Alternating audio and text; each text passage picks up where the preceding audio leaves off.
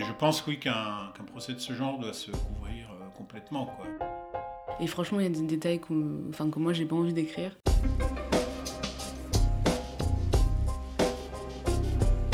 Bonjour, je suis Pauline Payassa, je suis journaliste et bienvenue dans le Making of des jours, le podcast des jours.fr.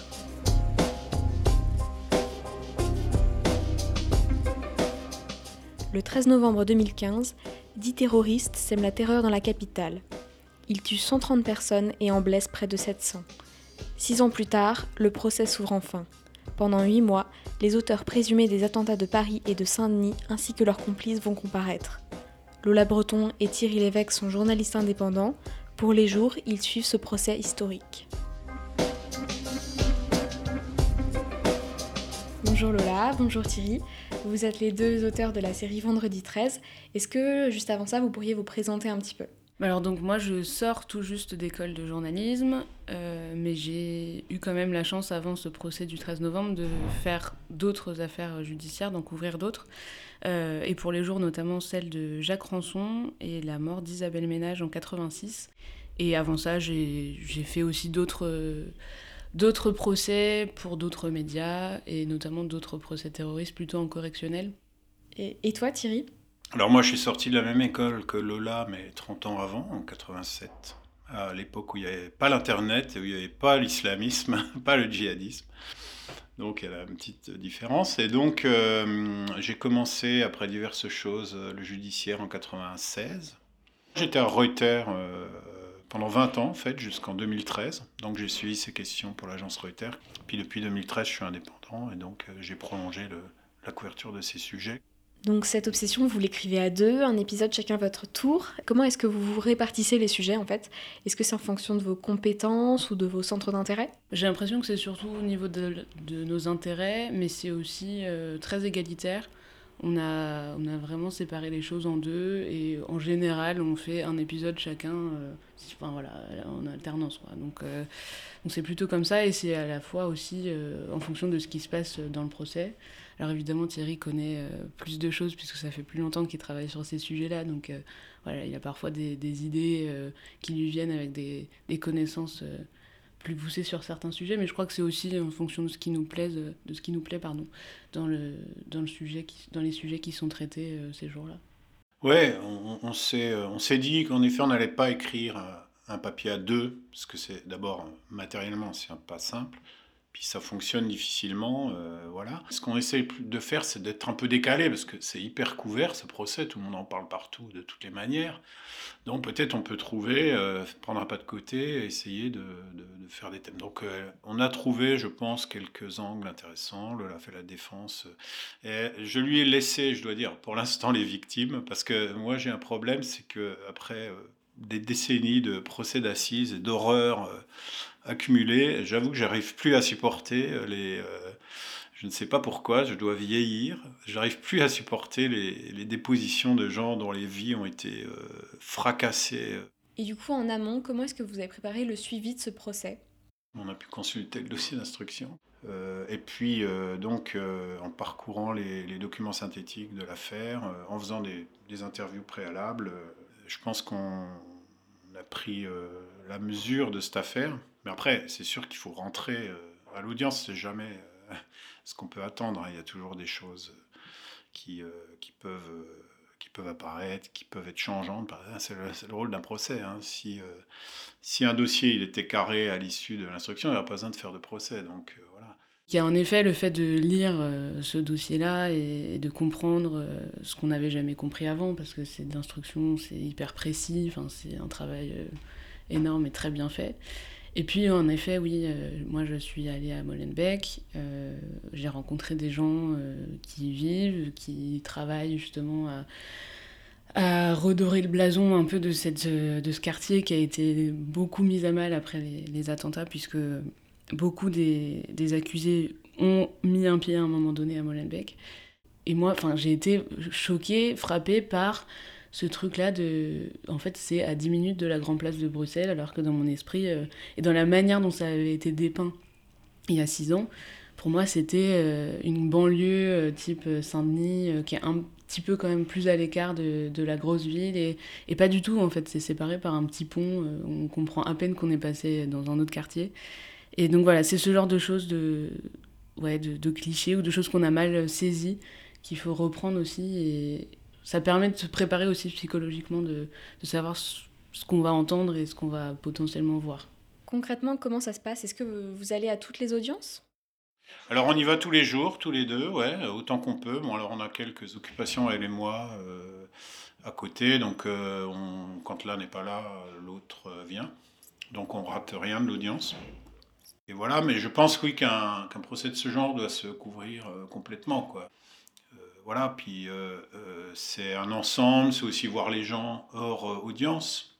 Hein, voir comment tout ça, parce qu'un procès d'assises, c'est un espèce de microcosme. J'ai l'impression aussi quand tu rates un moment, parce que moi ça m'est arrivé déjà de rater une, une audience, t'as l'impression de, de rater des choses, de pas être là si jamais il se passe quelque chose d'énorme, et donc du coup tu suis, parce qu'on a la chance d'avoir des, des confrères qui font des, des threads de Twitter, et donc tu essaies de suivre, de... parce qu'en fait, oui c'est ça, t'es tellement dedans, hein, ouais, t'es tellement dedans, et t'as l'impression en effet de faire partie de ce truc euh, un peu hors du temps, que quand il est pas, bah, tu, tu, tu, perds un peu quelque chose. Quoi. Tu deviens un peu accro à un procès, tu sais, c'est comme une sorte de feuilleton, euh, tu vois, qui, tu déroules une histoire, euh, ces différents acteurs, euh, donc effectivement, euh, quand tu es vraiment dans cette histoire, euh, euh, tu as du mal à t'en détacher, ouais, tu as du mal à faire autre chose. Et est-ce que c'est pas trop éprouvant de devoir assister à tout ça? Oui, en effet, parfois on a aussi besoin de de lâcher. Et parce que ouais sinon ça va être euh, juste horrible sur neuf mois. Mais c'est ça en fait c'est difficile de lâcher parce que dès qu'on parle avec d'autres gens dans notre entourage en fait il y a des questions et c'est normal mais euh, mais c'est parfois alors ça fait du bien d'en parler parce que ça permet d'extérioriser mais c'est aussi parfois encore plus éprouvant de se remettre dedans alors qu'on a passé une journée entière à écouter des horreurs euh.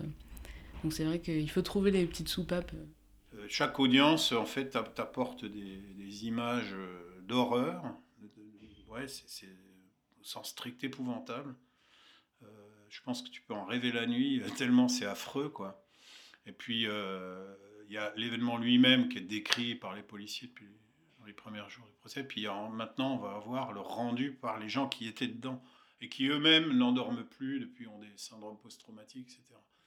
Donc, euh, oui, je pense qu'il va falloir prendre un peu de distance. Ça peut t'envahir totalement. Euh, et justement, ensuite, comment est-ce que vous restituez tout ce que vous voyez, tout ce que vous entendez pendant les audiences? Moi, je pense que c'est une bonne chose qu'on n'ait pas à le faire tous les jours. Parce que justement, ce, ce truc-là du quotidien, de, de, devoir livrer un papier à chaque soir après chaque, euh, chaque audience, ça, ça justement, ça, ça mène à mettre plus d'émotions, à donner tous les détails. Et franchement, il y a des détails enfin, que moi, j'ai pas envie d'écrire. Euh, il y a des émotions que je préfère laisser dans la salle d'audience. Et, euh, donc déjà ça c'est une bonne chose et après sinon je, le vois comme euh, toutes sortes d'articles qu'on pourrait écrire, c'est-à-dire il y a des, éléments forts qui ont été dits, il y a des éléments importants qui ont été soulevés et c'est ça qu'il faut voilà dont il faut rendre compte. Et est-ce qu'il y a un moment qui vous a particulièrement marqué depuis que le procès s'est ouvert? Bah, Moi c'était ce témoignage des policiers parce que là on a quand même vu des policiers donc qui sont rentrés dans un endroit où ils savaient que les, gens qui étaient en face d'eux avaient des ceintures explosives qui, si elles fonctionnent correctement, peuvent euh, exploser l'immeuble. Donc ils ont fait face à la mort, littéralement, en allant, euh, en faisant ce qu'ils ont fait. Donc, euh, euh évidemment, c'est hyper impressionnant de, voir des gens qui sont capables de, prendre une telle décision. Euh, et donc de, l'entendre dans tous ces détails par les gens qui y étaient, Ouais, ça c'était un moment incroyable. Euh, mais sinon, au-delà de ça, en fait, quasiment tous les témoins policiers qui sont venus parler, en fait, je suis impressionnée par la rigueur avec laquelle ils viennent euh, exposer leur, euh, leur constatation ou les, leur connaissance en fait du dossier. C'est la semaine dernière, on a eu un, un, policier qui est venu parler des revendications de l'État islamique euh, après justement ce, ces attentats, et c'était impressionnant de, rigueur et de de justesse en fait. Et vraiment ça, ça, ça me bluffe euh, quasiment à chaque fois. Et pour terminer, comment, comment est-ce que vous envisagez euh, la suite de ce procès?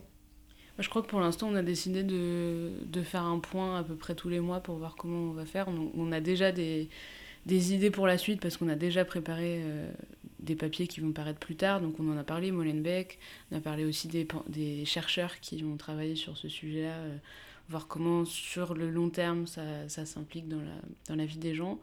Euh, mais sinon, c'est en fonction du, du, programme du procès. Et puis, euh, voilà, je pense qu'on va pas chômer non plus.